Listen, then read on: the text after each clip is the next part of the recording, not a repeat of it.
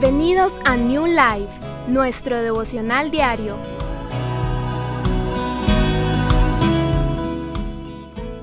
El mensaje de hoy, un buen inicio. La lectura de esta mañana comienza con Mateo 6, versos del 5 al 8.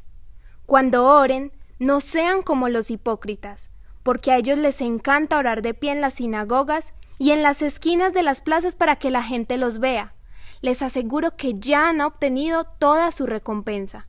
Pero tú, cuando te pongas a orar, entra en tu cuarto, cierra la puerta y ora a tu Padre, que está en lo secreto. Así tu Padre, que ve lo que se hace en secreto, te recompensará. Y al orar, no hablen solo por hablar como lo hacen los gentiles, porque ellos se imaginan que serán escuchados por sus muchas palabras.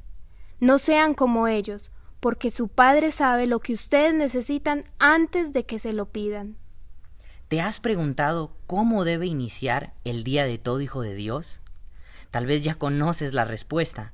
Sin embargo, es claro que no solo nuestros días, sino todo lo que iniciamos debe comenzar en oración, en secreto, y buscando la presencia del único Dios verdadero, lo cual nos permite entender aún más y nos lleva a las siguientes preguntas.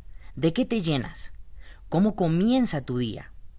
Ya que a medida que pasan los minutos y las horas, tu mente, tu alma, tu corazón se comenzarán a llenar de cosas que traerán paz o completa angustia e inestabilidad a tu vida. Somos como vasos que se van llenando de todo lo que consumimos y de todo aquello a lo que prestamos nuestra atención, ya sea algo que leemos, escuchamos o muchas cosas más. La calidad de tu vida y del transcurso de tu día lo medirá el contenido que lleves dentro como vaso. Este fue el mensaje de hoy. Dale gracias a Dios por la palabra de esta mañana. Medita en ella y dispón tu vida para practicarla y sé influencia para quienes te rodean.